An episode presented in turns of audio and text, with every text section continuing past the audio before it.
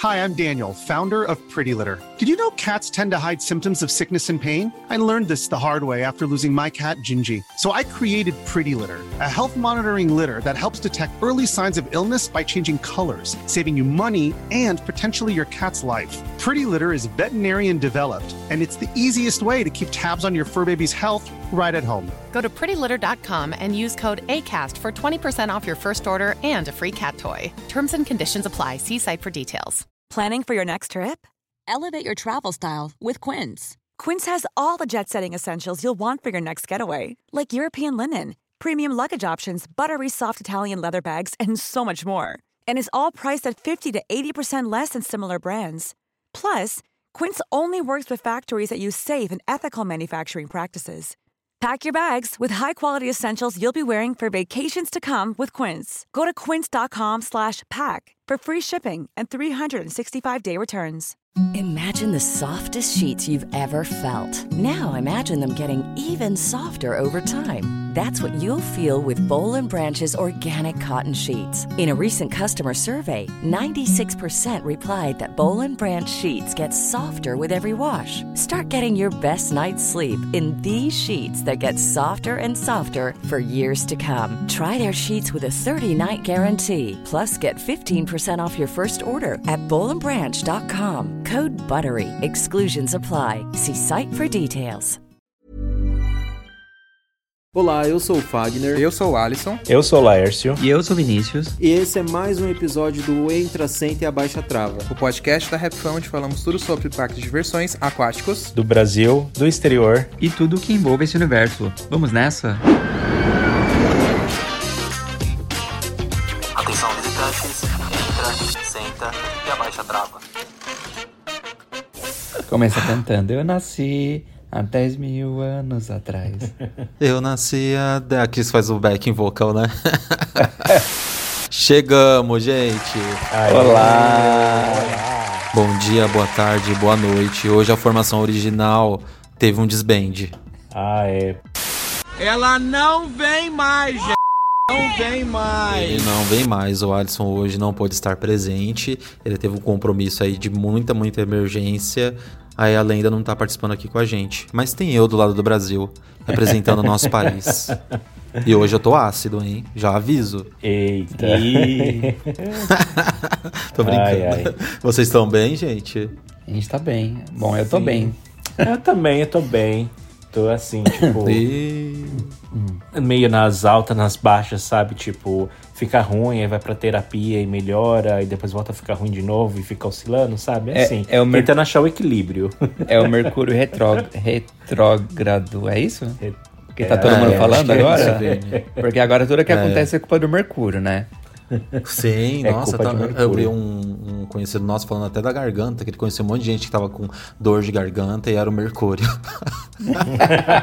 Nossa. Aqui tá tendo surto de E gripe. aí teve Será a- que é culpa do Mercúrio retrógrado? Lógico. E da lua, né? Que teve a lua de sangue. A lua de sangue. Ah, de é, ontem? teve. Teve É. eclipse, né, lunar, né? Você assistiu aí? Isso, exatamente. Assisti, você acredita? Tentei tirar foto, só que já era de madrugada, né? Acho que aqui já tava uma vista boa, tipo, era meia-noite, 40, meia-noite e 50, o Alisson tava até dormindo. E aí eu peguei a nossa câmera mesmo, né? A Canon que a gente usa pra gravar, ela tem um zoom até legalzinho, e tentei tirar foto. Só que ele tava, tipo, a, a lua, o eclipse tava acontecendo bem em cima aqui do nosso prédio. Então eu fui bem na beiradinha da varanda ali, tentei entortar assim o corpo, mas eu tava tremendo demais com a câmera e não consegui focar nem nada. Aí eu desisti. Que aí tava todo mundo na internet já com as fotos feias, aí eu falei, aí não, já chega. Mas eu assisti a olho nu também, tava legal. Ai, ai. Não precisa início de mais uma eclipse- foto feia. Só tinha foto feia. É, mais, mais um ponto borrado não adianta não no Instagram. e aí, no início do eclipse, ele, ele tava, a lua tava um pouquinho mais baixa e tava bem limpo o céu aqui. Então tava bem bonito de ver, mas aí depois nesse, nesse horário já começou a, uma névoa assim no céu, sabe? Porque já tava muito frio. Inclusive hoje tá frio, eu tô bem agasalhado aqui também. Posso falar que eu acho que tô com mais frio aí do que vocês. A competição de frio que acontece aqui no Brasil, entendeu? Ah, Não, é. aí sem dúvida vocês passam muito mais frio do que a gente. Quantos Porque graus tá aí hoje, mais ou menos? Ah, quando que tá? Uns, uns 10? Não sei. Não, tá ver. bem mais que 10, Vinícius. Tá Acho- 11. É, é bem mais. Ai, tá bem mais que 10. Tá 11. Um na, esca... um na escala, um maior. É, E aqui tá É oito. que eu não saí lá fora ainda, Competição. então. É competição. É, mas a- aqui tá, tá pra aumentar a temperatura. Acho que até sexta-feira já estão vendo aqui de acionar o ar-condicionado no prédio. Não, mas quando, quando me fa- falam assim, tipo, ah, você morar no Canadá deve fazer muito frio, eu não, nunca conseguiria morar num lugar frio assim. Eu sempre falo, gente, se eu tô em São Paulo e faz, sei lá, 15 graus em São Paulo, eu já tô batendo os dentes, porque dentro de casa é muito frio, né? Aí por ser tudo de alvenaria e, e, É, e não tem isolamento prédios tudo térmico, errado, né? né? Não é preparado pro frio. Você vai tomar um banho, é Nossa. É uma, uma guerra, né? Uma guerra entre você e o chuveiro elétrico. Você vai virando Sim. o chuveiro elétrico até o mínimo ali, até quase desligar isso quando não queima. Então, é mais perrengue o frio aí, é bem mais perrengue. Nossa, muito mais. E tá uma onda de frio super forte. Aí o de sempre, né? O pessoal lá do sul, todos competindo pra qual a cidade que tá mais fria. e já nevou lá embaixo em algum lugar que eu não vi direito, que eu tava na correria no Ah, já começou a notícias. competição de bonecos de neve feios? É, os bonecos de neve feios que aparecem todos os anos agora, estão mais presentes. e tem mais previsão de neve, tá com previsão de vir um furacão aí, acho que ele já tá chegando. Uma tempestade bem forte lá pro lado do sul, e aí o pessoal tá bem em alerta, assim. Porque as cidades não são tão preparadas, né? Uhum. Aí a coisa lá, o, o bicho pega mesmo. É, pois é. É, é, voltando a falar um pouco do eclipse, a gente assistiu aqui, a gente foi até o lago, assim, né, da cidade, né, que é, chega assim no, no fim da cidade, que o fim de Toronto é num lago, né, daí a gente foi até o Sim. lago, porque a, a previsão tava meio que de céu nublado, mas a gente tava com a expectativa de ver a lua, né, e aí quando a gente chegou lá perto do lago, deu pra ver a lua, assim, ela tava bem em cima do lago, e aí a- as nuvens não tava cobrindo ali a parte da lua, então deu pra gente começar, deu pra gente assistir, né, o início do eclipse ali. E aí quando a Terra cobriu, a sombra da Terra cobriu toda a lua, aí a nuvem veio e cobriu por cima, aí a gente não conseguiu mais ver nada. Bem no finalzinho, quando cobriu Que 100% saco. veio nuvem. Aí eu falei, ah, Lars, vambora, já acabou. É. Aí a gente já tava com um pouquinho de frio, porque a parte ali do lago venta bastante, né? Aí a gente Sim. pegou e falou, ah, vamos, vamos voltar que já, já, já deu, já por hoje. Mas foi legal. Fazia muito tempo que não via Ah. um eclipse lunar. Eu acho que também fazia tempo, viu? Eu pelo menos não prestava atenção, porque teve outros eclipses aí, mas Teve. Esse eu consegui pegar. E espero que traga boas energias. Embora todo mundo fala, tá falando que não é pra fechar contratos, não é pra fazer nada esses dias, né? a briga, né? Mas tudo bem. Os contratos aguardem. É, vamos aguardar com os contratantes. Então vamos ao tema de hoje, Vini. Vamos. Hoje nesse, hoje nesse tema, hoje nesse episódio nós vamos lembrar de como que eram os parques há 10 anos atrás. A gente vai voltar lá há 10 anos atrás, em 2012. A gente vai tentar relembrar de como que estavam as coisas, como que estava a situação dos parques, o que que a gente estava fazendo naquela época, né? Se a gente já estava visitando algum parque legal ou não. Ah, e é sobre isso, uma retrospectiva de 10 anos atrás. Um TBT. TBT é 10 anos atrás, né? É um TBT. Pra, pra comemorar aí o Mercúrio retrógrado, a gente vai retroceder. É, porque tem que ser TBT Mercúrio retrógrado. re- retrógrado mesmo, né? Porque 2002 foi o ano das polêmicas, 2012. né? É, 2012, né? 10 anos atrás. Eu falei, que ano? Dois. Ah, enfim, é, já tô voltando a 20. 2012... 2012 Exato. foi difícil, né? Foi o ano ali cheio Foi. das bombas nos parques brasileiros e, e Nossa, vários fala, problemas, enfim. Tá, pra começar eu tenho uma pergunta. O que que Pode vocês começar. estavam fazendo há 10 anos atrás? 2012, eu acho que eu tava já na. Não, é 2012, né? 10 anos atrás. Isso. 2012 eu acho que eu tinha começado. Olha que legal, 2012 eu tinha entrado na faculdade. Eu tava muito feliz, muito entusiasmado, porque na época que eu entrei na faculdade eu era bolsista 100%, passei em segundo lugar no ProUni, tá, queridas?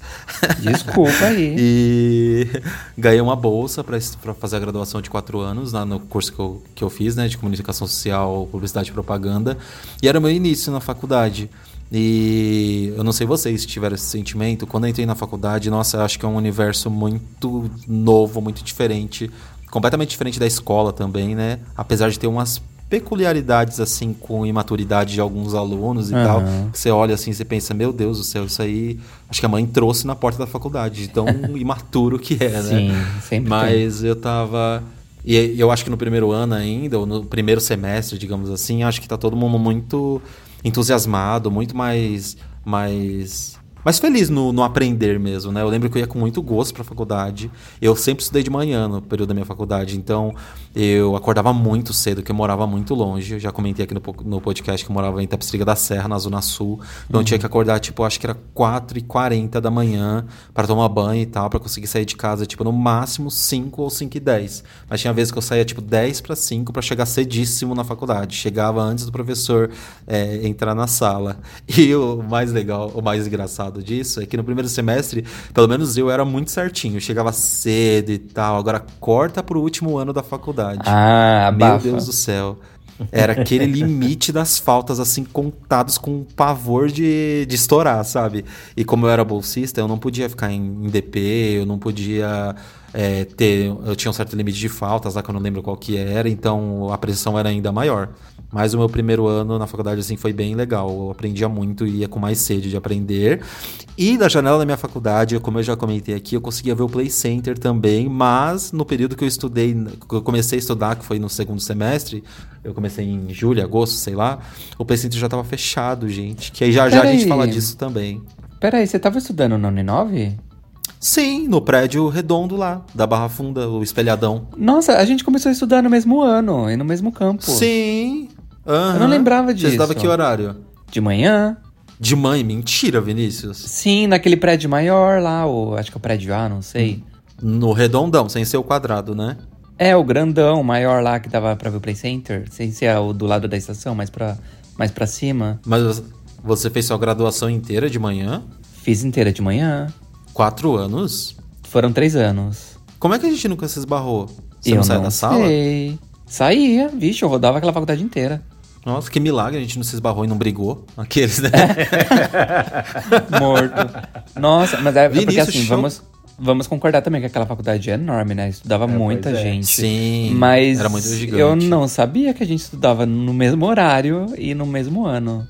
Vinícius do céu, eu também não lembrava disso. É porque até naquela época a gente nem se falava e tal, né? Nem não, a gente não se falava. é. Eu conhecia de vista Gente, só. eu não sabia. Mas se eu Eu tivesse visto que você no- nos lá. corredores assim, eu saberia que era você. É, eu também saberia que era você, que eu acho que na época, pelo menos de vista, assim, ou A de gente fotos, eu já te conhecia. É. Nossa, que coça- engraçado. Que coça no... E sabe o que é engraçado, Fag? Porque você estava contando isso- essa parte da faculdade e eu me, eu me identifiquei muito com a maior parte das coisas que você falou. Ah, não pelo fato de acordar tão cedo, porque eu, eu tinha o privilégio de morar um pouco mais perto da faculdade, né? Eu É. gastava no máximo uma hora pra chegar. Tipo, a aula começava, acho que era às oito, né? Eu saía de casa Sim. sete, sete e pouquinho e chegava a tempo. Mas. Mas também é aquela coisa, né? Primeiro ano tá lá tudo deslumbrado e tal, você vai com gosto lá no primeiro semestre. Aí depois é só desgosto, né? No último, assim, é a mesma coisa que você falou. Eu chegava nos minutos finais antes da chamada pra não ganhar a falta. E assim, só Eu pra ir também. mesmo, porque, nossa, não tinha mais energias. Isso que o meu ainda Eu foram três não. anos, né? Imagina, imagina se eu que foram quatro. Pois é, meu, quatro anos acordando esse horário. E aí, nossa, no último ano não, tinha dias que, tipo, eu precisava ir na faculdade, eu colocava o celular para despertar. Só que como eu trabalhava e estudava, que é a rotina de muita gente, inclusive, é, eu chegava em casa muito tarde, tipo, meia-noite, meia-noite e meia, e tinha que acordar sempre cinco, cinco e meia, que aí foi a época que eu já comecei a chegar um pouco mais tarde na faculdade. Aí tinha dias que o meu cansaço era tão grande que eu não ouvia nem o celular despertando. E aí quando, quando eu me dava conta, assim, que eu via minha casa com a luz do sol, né, com a luz do dia, Aham. aí já me dava aquele gelo no coração, falando, meu Deus do céu, Perdi perdi uma a aula que não podia. Nossa, e várias vezes aconteceu isso. Que raiva, que estresse e que acabou com a minha sanidade. Na época foi tenso, meu Deus do céu. Estudar e você, trabalhar, Lárcio? assim, em tempo integral é, É. muito desumano. É. Muito, muito pesado. É, então, é, eu já tinha terminado a faculdade, né, nessa época. Mas eu, eu não tinha terminado há muitos anos atrás, não. Eu terminei, foi em, julho de 2010. Então, eu já, já fazia dois anos que eu tinha terminado a faculdade. Então, eu já não estava estudando, já estava livre, mas ao mesmo tempo eu já estava fazendo um planejamento para sair do, pra, do Brasil, né? Então, eu já estava meio que já tudo caminhandado, assim, né? Eu já estava fazendo. É sério. Eu já estava preparando as documentações para fazer o pedido do visto, dinheiro, já estava levantando dinheiro, eu já estava ali meio que caminho andado para sair do país. Tanto que eu saí, eu saí oficialmente em 2013, né? Mas 2012 eu já estava ali nos planejamentos, já nas etapas finais, assim, é, do meu processo de imigração. Então praticamente foi eu não isso, tinha né? noção.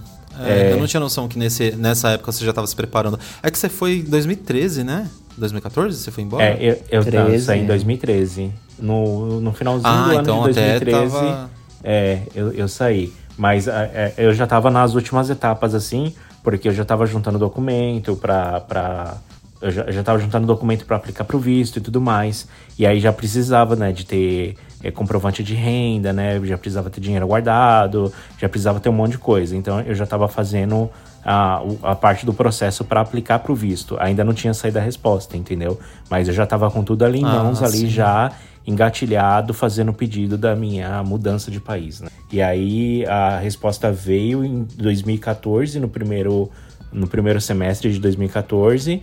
E aí eu tive um tempo para me preparar, para me desligar de tudo mesmo, sair do emprego, é, finalizar tudo que eu tinha que finalizar, vender tudo que eu podia vender. Até novembro eu definitivamente saí do, do país, né?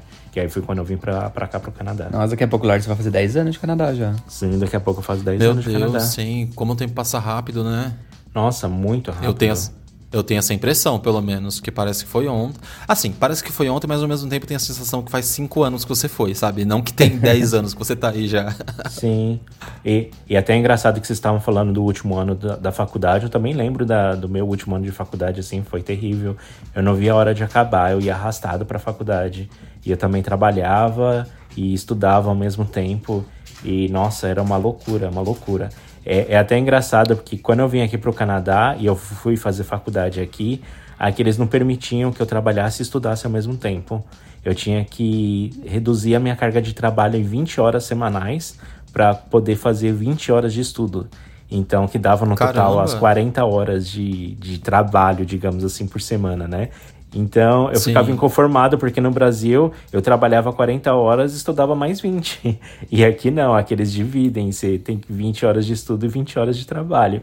E quando eu falava pro pessoal, nossa, mas no Brasil eu estudei e trabalhei. Aí eles, nossa, como é que você conseguiu estudar e trabalhar ao mesmo tempo? Não era puxado? Eu falava, É. era, mas eu estudava e trabalhava. No Brasil todo mundo fez isso. E eles achando um A absurdo. vida do brasileiro, né? A vida brasileira é complicada, né, gente? E o pessoal aqui achando um Ai, absurdo. me Meu fala. Deus, como é que você pode trabalhar 40 horas e estudar mais 20 horas na semana? Meu, isso é desumano. Eu ficava, não, todo mundo faz isso, é normal. eu me achando a coisa mais normal do mundo e todo mundo assim, espantado. Sabe o que eu tava refletindo? Que há 10 anos atrás Sim. eu não tinha visitado nenhum parque internacional ainda. Eu só conhecia os parques de São Paulo. Verdade, Nem o Beto né, Carreiro Gui? conhecia ainda. Fui conhecer o Beto Carreiro em 2013. Em 2000, 10 anos atrás. Nossa, acho que em 2012 que eu conheci o Beto Carreiro também, se eu não me engano, a primeira vez. Ah, não, foi em 2011, ó, mas tinha um ano que eu tinha, conhecido, tinha ido ao Beto Carreiro pela primeira vez. Porque Até eu não então só conhecia conhecia o parque quando. São Paulo. É, eu só conhecia o, o Play Center mesmo e o Hopi Hari. Mas o Hopi Hari ainda tinha ido poucas vezes, que eu fui uma vez só com a escola no ano de 2002, 2004, eu acho, mais ou menos. E depois eu retornei no Hopi Hari, acho que no ano de 2010, algumas vezes com o, o Gustavo, nosso amigo, o Gu. E também com o Lucas Nogueira. Eu fui uma ou duas vezes mais ou menos com ele. E aí depois comecei mais vezes com o Alisson, né? Desde Nossa. 2010. Mas é, eu tinha um ano só que eu tinha visitado o Beto Carreiro. Só tinha visitado o Beto Carreiro uma vez naquela época. Hoje em dia eu perdi as contas. Isso que eu ainda moro longe. A, gente mora longe, né? Mas fomos bastante outras vezes e principalmente para trabalhar, para gravar por lá e tal. 2012, eh, de visitação de parque, assim, foi de longe a- o ano que eu mais visitei Hopi Hari. Nossa, eu ia, tipo, muito mesmo. Duas vezes por semana e tal. Pra mim isso já era muito, né? Ah, é, era, porque Eu- naquela época Assim, eu tenho a impressão que é, não eram tantas pessoas que iam tantas vezes no parque assim. Eu tenho a impressão de que os anuais, por exemplo, os, os passaportes anuais eram um pouco menos. Uhum. Até porque não tinha essa bolha da internet ainda tão forte, né? Sim. Não tinha WhatsApp, não tinha Instagram direito. E que parque você estava visitando em 2012, Lars? Em 2012, eu já tinha ido no Beto Carreiro porque eu fui eu já tinha eu fui na meio que na inauguração né da Fire Week então eu já, eu já tinha ido no Beto Carreiro. E, e, e aí quando eu terminei minha faculdade eu comecei a fazer planejamento para uma viagem internacional. E em 2010 mais ou menos 2011 eu fiz a minha primeira viagem internacional que eu fui para Nova York e fui para Los Angeles né, fiz é, conheci um pouco ali da do Six Flags Great Adventure, depois eu fui pro Six Flags Magic Mountain. E foi minha primeira viagem internacional e foi a viagem que eu amei. E foi a partir dessa viagem que iniciou todo o processo de imigração também. Porque a princípio, quando eu fui no, no, nessas viagens né, que eu fui para os Estados Unidos, eu percebi que o meu nível de inglês ainda era muito é, complicado e que eu precisava melhorar. Então eu comecei a, a pensar em fazer algum intercâmbio. E foi nessa ideia do intercâmbio que acabou virando um processo de imigração. Então foi todo aí um, um emaranhado, né? E foi por conta uma, da viagem que eu fiz, né? E aí eu acabei visitando a Disney da Califórnia também. E aí a Disney da Califórnia foi a que mais me deu assim gatilhos para eu estudar inglês localmente, porque eu via todas as coisas temáticas, eu assistia as animações, né? Eu via as interações dos brinquedos mas às vezes eu não conseguia interagir direito porque eu não estava entendendo o que estava, que estava falando, né? Então, quando eu voltei para o Brasil, eu voltei com essa missão. Eu preciso melhorar meu inglês. E aí nessa que eu coloquei esse objetivo de melhorar o meu inglês, acabou é, virando um intercâmbio e do intercâmbio virou um processo de migração. É engraçado porque a gente não tem percepção do quão a gente precisa para quem fala inglês, né? Assim, para quem estudou inglês Sim. no Brasil, não tem a percepção de quão você precisa melhorar mais ainda o seu inglês até você viajar para fora. Porque às vezes você vai lá, estudou, fez um curso de inglês por, sei lá, 3, 4, 5 anos. Aí você fala, nossa, eu falo muito bem, entendo tudo, escrevo muito bem. Você faz a primeira viagem pra fora. Aham, uhum, nossa, você faz a primeira viagem para fora, assim, você leva um balde d'água bem frio na cara. Você fala, meu, eu não tô entendendo, entendendo bolhufas o que, que essas pessoas estão falando, sabe? você fica perdido. É. O sotaque diferente, é como é que fala? Não gírias, mas tem, um pouco de gíria também, sabe? Que também, a escola de inglês não te igual, ensina. É. E, gente, eu fiz dois... Igual a gente eu... tem também aqui, né? Sim. Sim. E eu fiz alguns parques sozinho. Eu, só eu, eu mesmo e eu. E naquela época não tinha muita tecnologia, assim, de Google Translator, celular, smartphone, essas coisas, né? Era só o dicionário Michaelis. É, então era muito complexo, era muito complicado. Nossa, eu, não, sim, eu não tinha, eu não, eu não tinha Google Maps, eu não tinha Uber, não tinha nada disso. Então imagine eu andando na cidade sem saber falar inglês e às vezes eu tive passei dificuldades, assim, tipo, em pedir comida, sabe? Chegar no restaurante e pedir algum lanche e querer comer uma coisa, mas a pessoa entendia outra e me dava outra coisa e eu não tinha como reclamar porque eu não sabia como reclamar ou como pedir para trocar. Enfim, aí eu ia me virando, entendeu? E às vezes até na hora dos trocos, assim, a mulher via eu com as moedas, os dinheiros, sem saber direito. Às vezes a mulher pegava o dinheiro da minha mão, contava e me dava o troco. Que ela acabava até perdendo a paciência um pouco comigo, né? Mas enfim, Ai, mas que ódio, foi né? os perrengues, assim. mas foi muito divertido, porque me, me fez, me deu essa motivação, né? De, de ir atrás, né? De buscar mais, é, estudar mais. Sim. E viajar proporciona muita coisa pra gente, por mais que seja uma viagem curta, às vezes você já volta com outro parâmetro do lugar, né? Nossa. Da cultura, local e tal. Acho que isso que é, é muito enriquecedor, querendo ou não.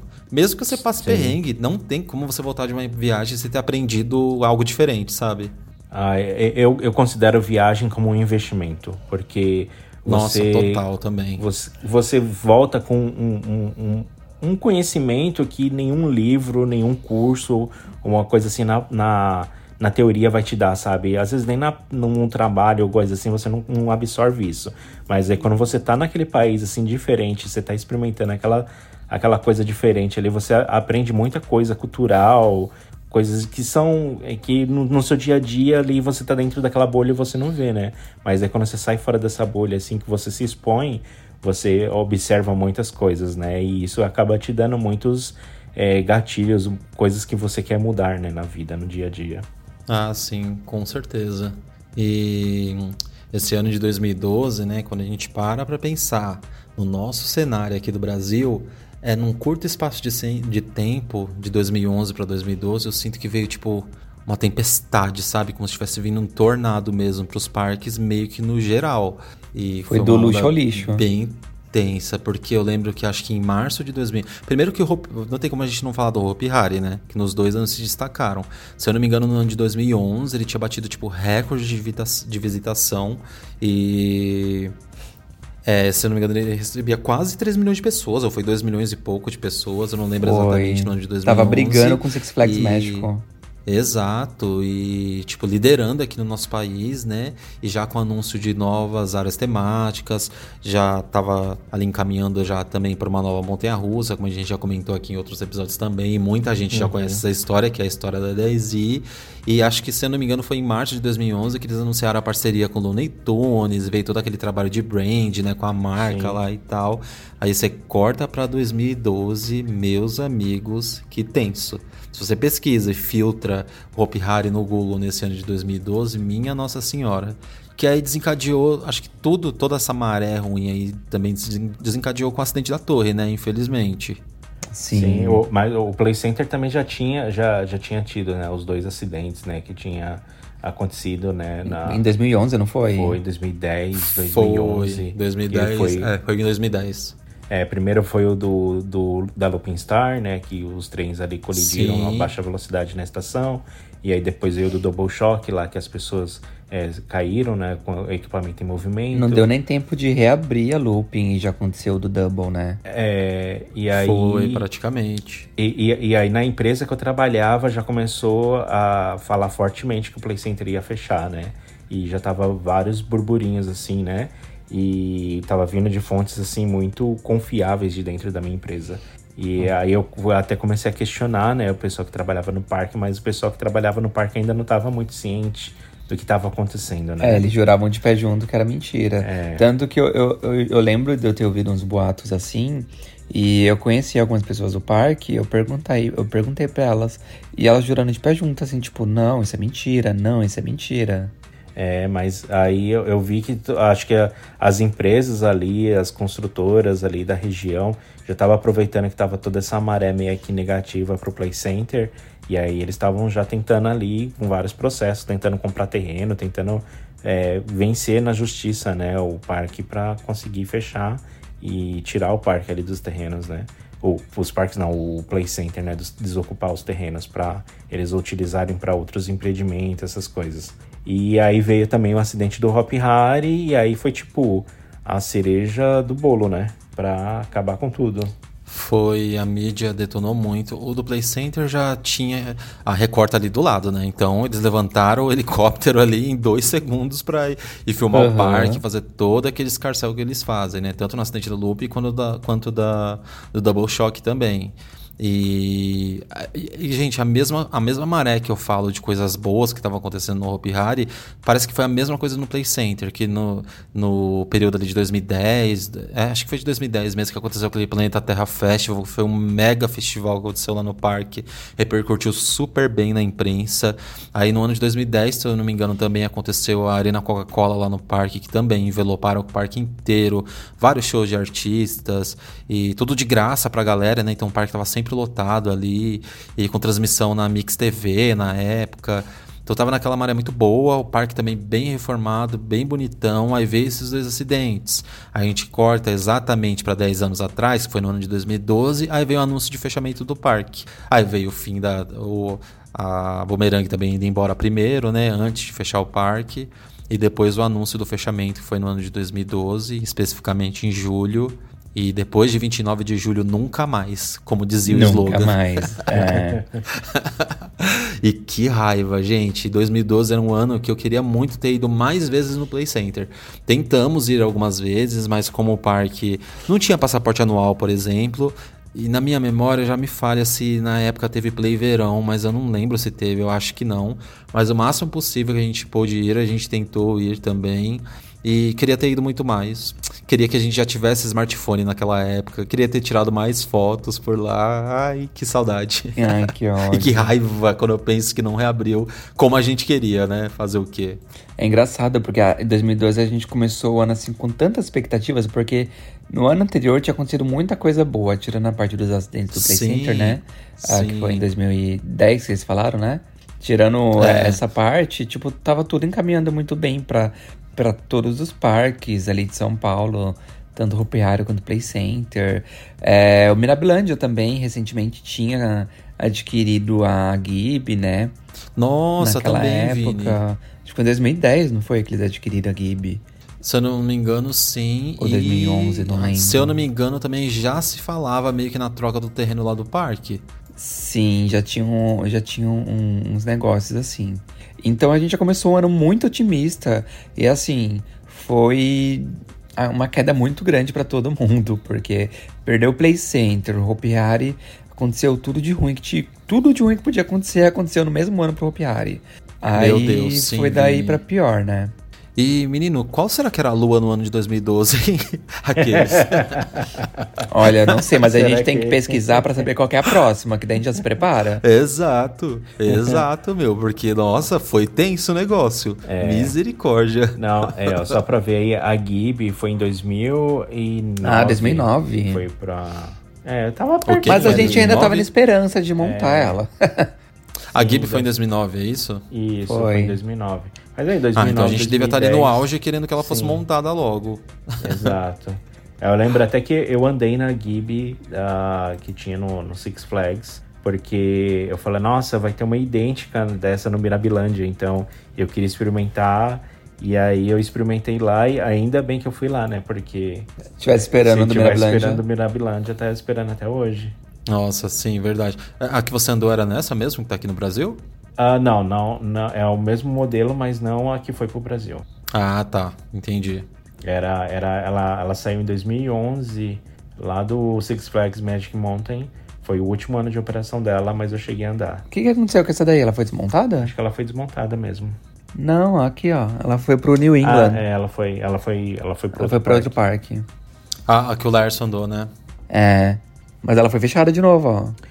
Foi, ela foi fechada e não foi, não foi pra outro parque, não. Ah, ela É, já sim. foi. Provavelmente ela foi destruída.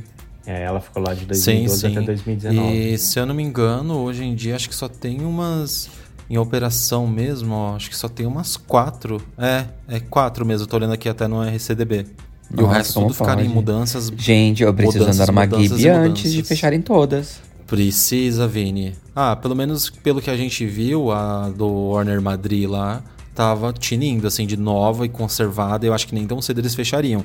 Que ela é um baita cartãozão postal lá do parque também, sabe? Uhum. Aí teve aquela outra que inaugurou lá na Rússia na época da Copa, que eu não lembro o nome do parque, meu. Deixa eu ver se é esse parque aqui. Ding Que foi uma das últimas que inaugurou, não foi? Ou Foi, a da última? Rússia era uma roxa, que era a coisa mais Isso. linda. Ah, eu vi esses Mas dias. eu não lembro o nome do parque. Por que será que não tem aqui? Mas era um Ah, nome bem Sochi- estranho. Sochi Park, eu acho que é. É, Isso. Sochi Park, é. Isso mesmo. Que é a coisa mais linda ela lá, nossa. E ela tem a cor roxa, dá um destaque assim no, no céu, sabe? Nossa, É eu amo o parque que, que sabe escolher uma cor bem vibrante, assim, pra uma montanha russa. É, eu também amo. E, e eu gosto de cores de montanhas russas. Acho que as que mais me chamam atenção mesmo são as cores bem marca-texto, bem aquela coisa dos anos 90, sabe? Aquele Aham. verde fluorescente com rosa, igual essa da Rússia. Eu acho que ela tem os trilhos ma- numa cor mais escura, tipo um azulzão, um roxo quase azul, e as bases e tal, os suportes, num roxo mais roxo mesmo, e o carrinho num, num rosa, assim, uma coisa mais magenta. Mas é linda demais, meu Deus do céu. E eu acredito que essa deve ser muito mais confortável do que as outras até, porque inaugurada em 2011, né, querendo ou não, faz pouco tempo, né? 2014, na verdade, ela foi inaugurada, foi na Copa de 2014, que o parque recebeu um monte de turista. É E eu acho que eu já falei também, é, em algum dos episódios eu falei que aquele influenciador lá, o Carlinhos Maia, do, do Instagram, ele foi pra Rússia, eu lembro que eu vi ele visitando o parque. E vários outros influenciadores visitaram o parque lá também, enquanto eles iam assistir os jogos, passavam a temporada lá no país. É. Mas será que ainda está em operação, né? Mesmo com todos os problemas que está tendo na Rússia de crise financeira, guerra. Diz coisas? que, pelo site aqui, diz que tá, né? É. Mas com o parque Eu aberto. acho que eu abri o Instagram já... dele esses dias e eu, e eu vi que tava funcionando o parque. Ah, é? Do Sushi Park? Mas a minha pergunta, Vini, você chegou aí pra Espanha, né? Você não foi no parque da Warner? Não, eu, eu fui pra, pra Barcelona só, eu não passei por Madrid. Ah, entendi. Não foi por Madrid, né, Vini? Não. Mas deveria, nossa, é um parque incrível, tipo, a gente amou conhecer. É muito, é, tem bastante cara assim de parque americano, sabe? Tem uns prédios bem legais, é bem temático também. E atrações muito, muito boas, tipo, valeu cada minuto da visita. Eu queria até ter ido dois dias pra aproveitar mais ainda. É, o parque lá da imagino. Rússia tá funcionando sim, normalmente. É, eu tô vendo aqui no Instagram deles agora mesmo. Estão postando como se nada estivesse acontecendo. É, a guerra na pra não Ucrânia, não na. Rússia. Aqueles. É, Ai, gente. Mas enfim. E. É, mas aí que mais que vocês lembram de 2012? Eu só queria voltar, só para mais um pouquinho de detalhes sobre o Play Center. Eu lembro que, tipo, a gente já comentou até isso, que é, foi uma das melhores fases, assim, do parque, mais enxuto. As áreas estavam muito bonitas, muito conservadas e, no- querendo ou não, meio novas, sabe? Que o parque não tinha passado por uma reforma, não fazia tanto tempo, assim. Ele tinha passado por uma reforma, mas não fazia tanto tempo. Então a área infantil tava toda bonita, com piso bonito, esmaltado, sabe? Eu lembro. Durante a noite, Ah, tudo sim. iluminado. Nossa, a coisa Uhum. mais linda. E quando saiu a notícia, eu lembro que eu não acreditava. Eu falei, gente, eu não acredito que o Play Center vai fechar. Acho que até o dia que fechou, eu só acreditei vendo mesmo, sabe? Porque era. Ai, era surreal demais, meu. E aí que o Play Center fechou e meio que aquela área toda em volta ali, tudo acabou fechando, sabe? Lanchonetes que tinham, estacionamentos faliram. Porque não tinha mais o mesmo movimento, né? Do parque, infelizmente. Sim. Nossa, foi, foi para mim assim, foi muito triste o dia do fechamento do Play Center. E acho que não só pra mim, que é né, parqueira, assim, Laércio? foi muito impactante. Acho que muita gente ficou depressiva ali naquele dia. Lembro que o pessoal ainda ia pro parque, ficava vendo as atrações sendo desmontadas e o pessoal postava e o pessoal ficava chorando na grade do parque. Era muito, era um clima muito pesado. Também, eu lembro, eu lembro que saíram umas matérias falando assim e tal, dos, de, com alguns fãs também na época. E foi realmente bem, bem tenso, né? Tipo. É, é porque, tipo, você pensar num lugar que funcionou durante 40 anos é, Uhum. é histórico demais junto com a cidade, né? Ainda mais cidade de São Paulo, assim. Sim. Foi, foi bem tenso. E também no ano de 2011, na verdade no ano de 2011 aconteceu, e no ano de. Querendo ou não, era a mesma onda, assim, dos anos, né? É. Ai, gente, fugiu da minha cabeça agora. Eu tava com um negócio no gatilho aqui pra falar. Que saco. Sim, mas enfim, aí sobre a perda do Play Center, aí foi isso. Aí o parque acabou fechando no mês de julho, né? E todo mundo ficou órfão. E nunca veio os primeiros projetos que eles falaram, que de repente eles queriam utilizar o mesmo terreno ali do meio do parque e tal, que fariam outro formato de parque, mas acabou nascendo o Play, Center Family um- algum tempo depois, né? E não veio como a gente esperava, pelo menos com algumas atrações mais radicais, ou um parque um pouco maior, com montanha russa grande e tal. E muita É. gente xingou muito na internet. Eu brinco com esse negócio de que eu saí do Brasil por causa do Play Center, né? Mas é, é que na, na realidade, tipo, o meu, o meu planejamento já estava alguns anos acontecendo, né? Mas quando aconteceu esse, esse fechamento do Play Center, eu, isso me deu muito mais combustível, sabe? Pra seguir adiante, falando, eu vou embora dessa cidade que não tem mais um parque de diversão decente. Eu tava revoltado. Mas foi Frustra, né, um engraçado, pouco, frustrado. Frustra total. Nossa, E- é. o Play Center era. O, o, o Play Center, assim, nos últimos anos, eu tava indo muitas vezes nele. Eu me lembro que eu tinha feito um recorde em 2008, que eu fui em oito vezes. Aí em 2009 eu falei, ah, vou bater o recorde de novo. Vou em nove vezes. Aí eu fui nove vezes. Aí chegou em 2010, eu falei, nossa, eu vou bater o recorde. Só que eu fui tantas vezes em 2010 que eu não lembro, que eu perdi as contas. Aí 2010, 2011, 2012, eu perdi as contas de quantas vezes eu fui no parque. E aí 2012, né, praticamente com fechamento, eu já tava indo lá chorando as pitangas, né? Porque eu sabia que ia ficar só na memória, né? Então eu tentava deixar o máximo registrado possível. Ah, sim. É. fazer o que, né? Todo, foi uma perda muito grande para todo mundo. E eu tava com uma lista aqui também, que não só, assim, pelo menos no nosso país, foi um, foi um tempo muito difícil. Só que eu tava com uma lista de montanhas russas que inauguraram, assim, que chegaram no ano de 2012, dos parques de fora. E, gente, só montanha russa incrível, que eu tinha até esquecido que chegaram nesse período. Inclusive, uma das montanhas russas mais legais que tem aí no parque de vocês também chegou em 2012. Vocês lembram qual é? Sim, claro, a Leviathan. Pois é, menino, que presentão, né? Meu Deus do céu. Pois é. E aí eu cheguei aqui no ano seguinte e já estreiei ela. Olha aqui, presentão. Nossa, verdade, Laércio. é, um mentira, ano. né? É, que eu, eu cheguei aqui em 2013, mas ela já estava fechada para inverno. Aí eu E tive você andou que em esperar. 2014, Eu tive então? que ou esperar ela até 2013 ainda? 2014. Eu andei nela Ai, em que- 2014. Ai, ansia- que ansiedade. Que ansiedade, mas tava novinha ainda, cheiro de nova, Tava, de tinta tava fresca. novinha. Tava com tinta bem Que fresca. legal, nela. meu. Ai, até hoje eu acho que E ela de- tá bem novinha. Ela tá bem cuidada. Ai, com certeza. Nossa, um nível de equipamento desses, Vini, meu Deus do céu. Pra mim é nova, tipo, muito nova. Eu até E tava comentando esses dias a- com o Laércio que eu acho que a BM ela usa alguma coisa Ah. especial na tinta, porque mantém muito a. Tipo, não, não, 10 anos depois a tinta não desgasta, sabe? Brilha É até verdade, hoje. né? A Cheryl Williams. É. Né? e depois a Leviathan veio mais montanhas russas grandes pro parque. A Yukon. Mas antes da Yukon Só teve, Yukon a, mesmo? teve a Guardian, Antes da Yukon. É. aquela da montanha lá, sabe? Ela não é grande, mas É, teve a ela, Guardian.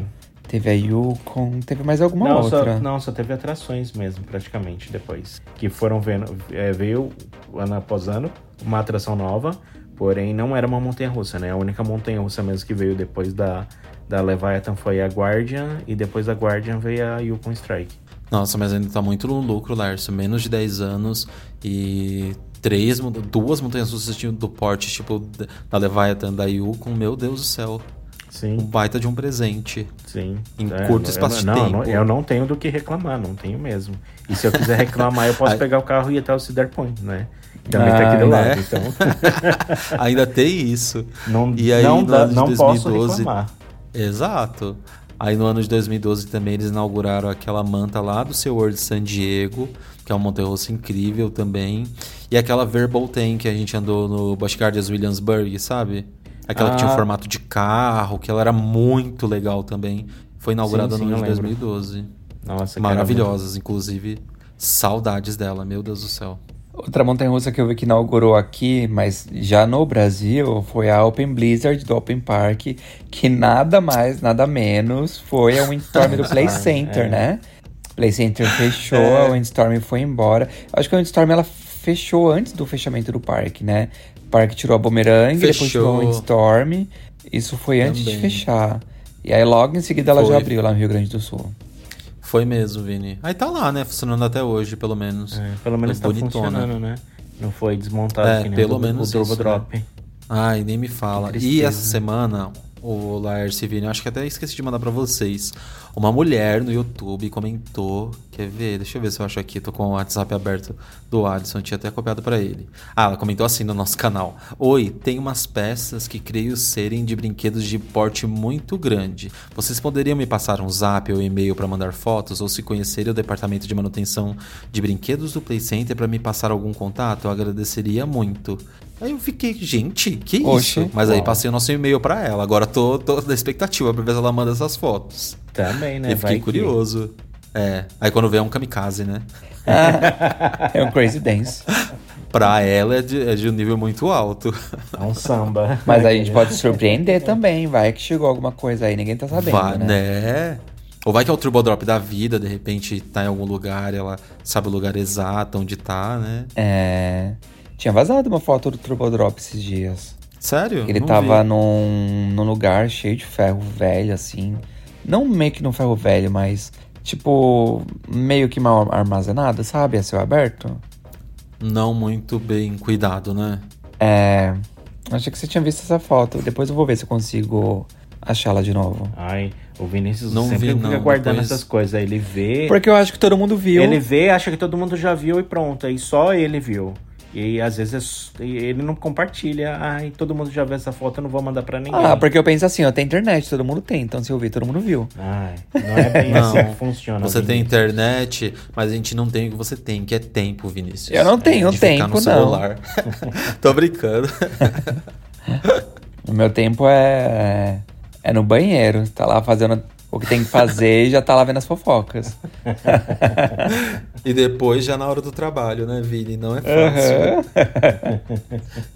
Ah, Mas é, muito gente, difícil. o resumo desses anos aí, de os 10 anos aí que a gente teve nos parques, é, 10 anos atrás, no caso, né, que foi especificamente o ano de 2012, não foi fácil pra gente. Nós sofremos muito Não. com dois grandes players aí que a gente, que a gente tinha no nosso país. Aí, Na verdade, um a gente ainda tem, o outro fechou, infelizmente. E eu acho que foi um ano de muito sofrimento. Mas ao mesmo tempo, naquela época eu ainda não tinha tantas preocupações como eu tenho hoje na vida adulta, gente. Quando eu paro pra lembrar, tipo, eu tinha um pouco mais de sanidade também, sabe? Eu não tinha tanta preocupação assim. Eu- embora eu fizesse faculdade, eu trabalhasse, acho que, acho que essas expectativas eram, mais, eram meio diferentes, sabe? E a gente fazia as coisas mais sem meio que anseios do futuro, sabe? Pelo menos na minha cabeça era um pouco assim. E aí o tempo passou, né? E algumas coisas mudaram também. Ai, mas é, mas são coisas, né, que acontecem na vida, infelizmente, mas a gente tem que superar, Sim, né, sim. E, e evoluir, progredir. E eu falo muito disso, né, para as pessoas. é, se, eu sei que nem todo mundo tem condições, mas se tiver, invista, né, em viajar, conhecer novos lugares, explorar ou até mesmo estudar, né? E tentar correr atrás, tentar melhorar um pouquinho. Acho que já um pouquinho que você tenta melhorar de vida já gera muito impacto, né? Então é importante. Sim, sim, com certeza. Então é isso. Vocês têm mais alguma pauta aí dos 10 anos atrás? Não, acho que a gente já revirou bastante, a gente já sofreu bastante. Tá todo mundo depressivo Olha, agora. Eu só queria o Play É, Center mas de eu tenho uma volta. observação. Se a gente estiver agora no. A gente estando agora no presente, 10 anos depois também, nosso mercado tá aquecendo um pouquinho em pensar que a gente saiu de um apocalipse. Entendeu? Tipo, Que durou 10 passamos anos. pela pandemia e. E tá vindo umas coisas boas, e os parques de fora ganhando um monte de atração de novo, o turismo se movimentando, então as expectativas são, bom, são melhores. Mesmo com a lua doida, com os- as coisas retrógradas aí, tá, Com Mercúrio. tá, tá caminhando. os mercúrio caídos, O mertiolate. Lárcio já tá aqui fazendo uma pastel dele. Ah, já, já tô até vendo qual é o próximo eclipse Pra ver o solar. que vem de bom. o solar. Então vamos pro e-mail, gente? Vamos. Bora. Você lê e-mail de hoje? Leio sim, peraí. One minute. Bom, quem mandou e-mail pra gente hoje foi a Cristina Onofre e ela diz assim: Olá, meu nome é Cristina Onofre, eu tenho 46 anos, sou de São Paulo, do bairro da Casa Verde Alta. Olha, gente, é perto do Play Center isso, não é? É, é sim. Acho que é. Aí ela, continuando, ela diz: Minha casa tem acesso à Avenida Engenheiro Caetano Álvares, que dá fácil acesso à Ponte do Limão, de carro em menos de 10 minutos. De carro em menos de 10 minutos. Então, pela localização, já sabe que estou perto do local onde o antigo Play Center estava instalado. Olha só, ela lembrando aí. Para começar, eu sou a primogênita de um casal que em 1975 tinha 17 anos, minha mãe, e 19 anos meu pai. Como a maioria dos jovens da região da Casa Verde, eles com uma certa frequência iam ao parque anualmente devido às novidades e ostentavam muito isso. kkkk. Minha primeira visita ao parque foi aos 4 anos com meu irmão Ricardo com 3 anos e sempre dizíamos depois de adulto que praticamente vivíamos lá. Porque na infância nossos pais levavam e depois começamos a ir com excursões escolares, onde minha mãe sempre ia com a desculpa de nos acompanhar, mas ela curtia muito o lugar e sempre ficava responsável por um ônibus ajudando as professoras. Tenho em memória sobre os brinquedos que meu pai sempre ganhava nas barracas que lembravam quermesse, onde no futuro foi transformado em uma área de jogos eletrônicos e depois na praça de alimentação, aproveitando a enorme lona. Me lembro claramente do cheiro de pipoca. Nossa, a gente não conhecia cinema, então quando senti esse perfume de pipoca, automaticamente a frase: Mãe, quando a gente vai no Play Center? Era dito em coro por nós dois. A família cresceu, meus pais se separaram e além das excursões escolares que nunca perdemos, nas férias do meu pai ele levava eu, o Ricardo e agora o Gilberto também com 5 anos na sua primeira ida. Como o parque tinha sempre novidades, não caía na rotina nunca ir mais de uma vez no ano. Na fase da adolescência, mesmo tendo excursões, nos planejávamos sempre uma data de evento especial para dar um jeito de rolar um beijo em paqueras na fila dos brinquedos. Era infalível, sempre rolava e era a sensação entre os meus 12 até os 16 anos. Me lembro em show dos ursos, Montanha Encantada, show dos golfinhos, da Orca maravilhoso. Entre os 17 até os 19 anos, mesmo com amigos em escolas diferentes, combinávamos para ir lá. Até que um dia a Camila Pina conheceu e se apaixonou por Cláudio, funcionário do Play Center, e se casaram. Olha só, gente.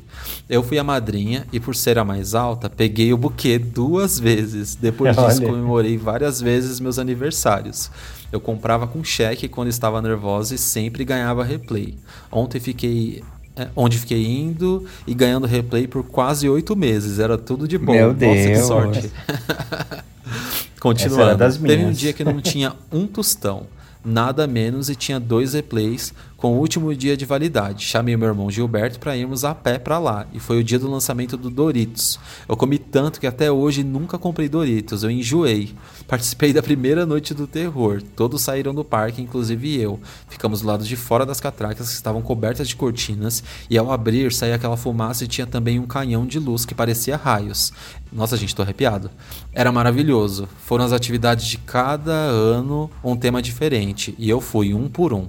Não tem como nomear o melhor. A cada ano o anterior era superado e participei com uma depressão profunda do Energia da Véia. Brinquei e dancei a noite toda. Saí e voltei no último dia de funcionamento. É, só um, só um parênteses aqui. Ela tá falando isso do Energia na Véia, porque no último final de semana do Play Center, nos últimos dois dias, aconteceu essa festa aí, Energia na Véia, que era a madrugada inteira, e no outro dia era o último dia do Play Center. Então muita gente Aham. fez isso. Foi nessa festa, passou a madrugada no parque, no dia de manhã. é, o parque fechou um pouquinho e depois ele reabriu e as pessoas foram pra lá direto, entendeu? Foi, foi louco o dia. Voltando. Todo mundo foi virado. É, Sim. é, exato. A canção que tanto meu pai nos cantava ao anunciar onde íamos, eu estava cantando pela última vez, aos prantos. Vamos brincar no Play Center, sinta a emoção de ser criança outra vez, Play Center. Ela recita aqui um pedacinho da música. Essa é uma parte da minha vida que divido com vocês. E hoje, que ela mandou esse e-mail em fevereiro, gente, que foi no dia 10 ou 2 de 2022, fazem três dias que completei meu aniversário de 47 anos. E dia 6 de fevereiro de 2022, passei pela Ponte do Limão, cheguei na Barra Funda, peguei ônibus para Vinhedo e fui resgatar, minha cortesia para brincar no Hopi Hari. Obrigada pela atenção e continue com essa diversão de relatar os parques. É lindo demais.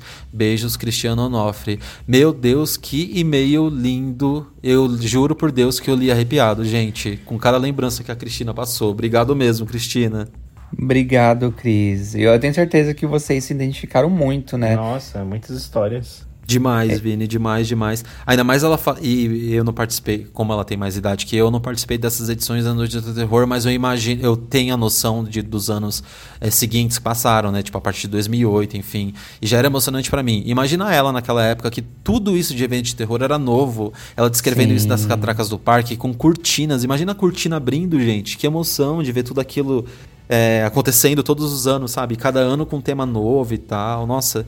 E morar perto ainda do parque naquelas épocas que tinham, ganhavam tantas novidades, meu Deus do céu. Infância perfeita, Cristina. Muito obrigado pelo seu e-mail. Eu lembrei da minha infância por conta dos replays, né?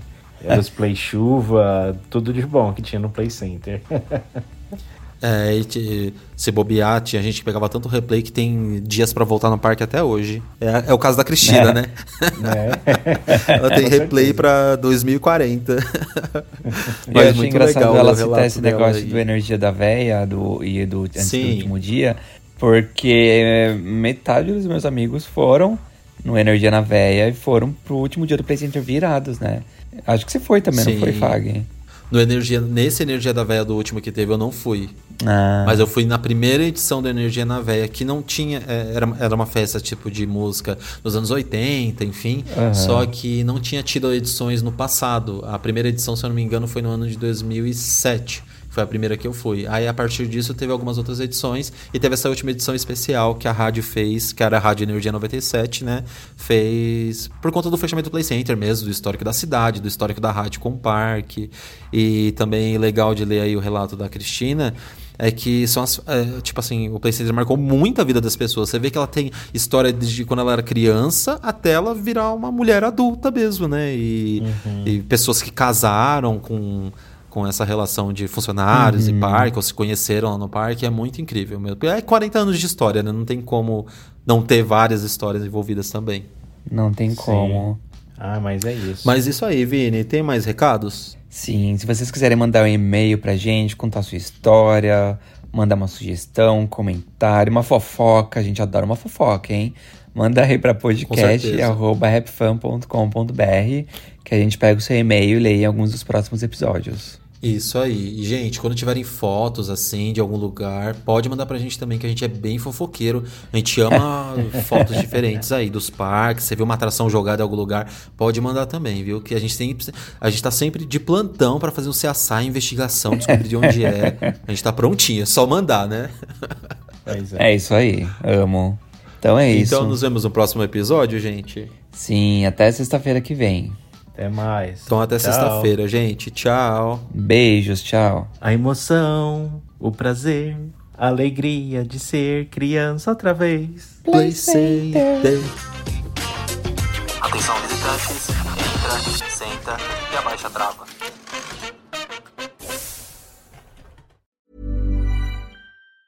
Even on a budget, quality is non-negotiable. That's why Quince is the place to score high-end essentials at 50 to 80% less than similar brands. Get your hands on buttery soft cashmere sweaters from just 60 bucks, Italian leather jackets, and so much more. And the best part about Quince, they exclusively partner with factories committed to safe, ethical, and responsible manufacturing. Elevate your style without the elevated price tag with Quince. Go to quince.com slash upgrade for free shipping and 365-day returns. Hi, I'm Daniel, founder of Pretty Litter. Cats and cat owners deserve better than any old fashioned litter. That's why I teamed up with scientists and veterinarians to create Pretty Litter. Its innovative crystal formula has superior odor control and weighs up to 80% less than clay litter. Pretty Litter even monitors health by changing colors to help detect early signs of potential illness. It's the world's smartest kitty litter. Go to prettylitter.com and use code ACAST for 20% off your first order and a free cat toy. Terms and conditions apply. See site for details. Hey, it's Paige DeSorbo from Giggly Squad. High quality fashion without the price tag. Say hello to Quince. I'm snagging high-end essentials like cozy cashmere sweaters, sleek leather jackets, fine jewelry, and so much more. With Quince being 50 to 80% less than similar brands. And they partner with factories that prioritize safe, ethical, and responsible manufacturing. I love that. Luxury quality within reach. Go to quince.com slash style to get free shipping and 365 day returns on your next order. Quince.com slash style.